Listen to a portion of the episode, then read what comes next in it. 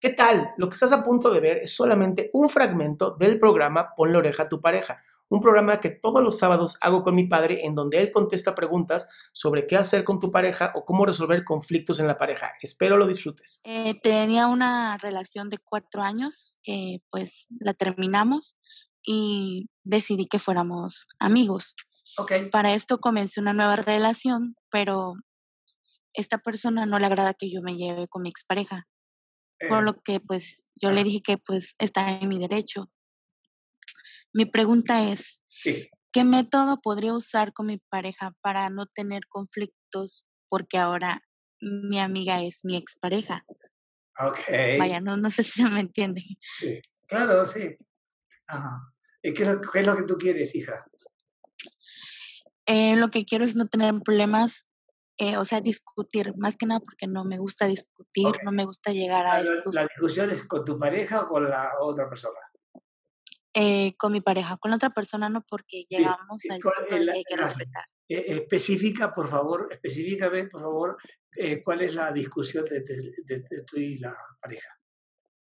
de que a veces me manda mensajes de cómo estoy, cómo me encuentro. No, tú eres la ex Y, ¿no? Es ajá, ex- así No, es. no, no. Hablo de la pareja actual. Ah, Ok, que no le gusta que yo me hable con esa persona, Ok, porque siente que aún siente atracción por mí. Esa es la, la que- opinión de mi pareja. sí, pero lo que la otra persona piense o sienta por ti es problema de la otra persona, no tuyo.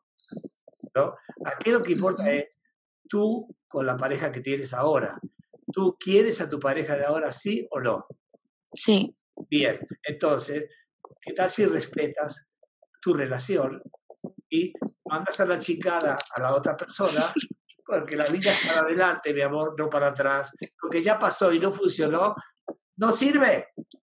Si lo que está viendo ahora está funcionando, disfrútalo y cela.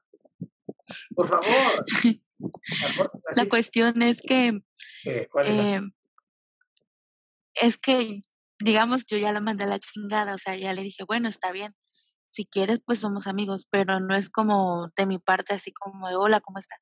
No, sino que X, cuando vengo a ver ya después me habla y me dice, oye, ¿cómo estás? Y como pues somos colegas, luego me, me hace preguntas de cuestiones de trabajo y yo como de, ah, ok, le contesto, pero lo normal.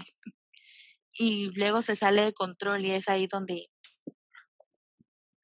ya surge el problema con mi pareja como de, Esto ¿por que, qué sigues hablando con esta persona? Esto que me estás diciendo es una especie de repetitividad, ¿no es cierto? Se repite, ¿verdad? Porque hay que Ujú. cortarlo, hay que cortarlo. Cuando algo se repite y es negativo, hay que quitarlo. Cuando algo se repite y es positivo, hay que continuarlo. ¿Estás de acuerdo conmigo? Sí. Pues a partir de ahora, haz lo siguiente, muy sencillo. A la chicada la otra persona.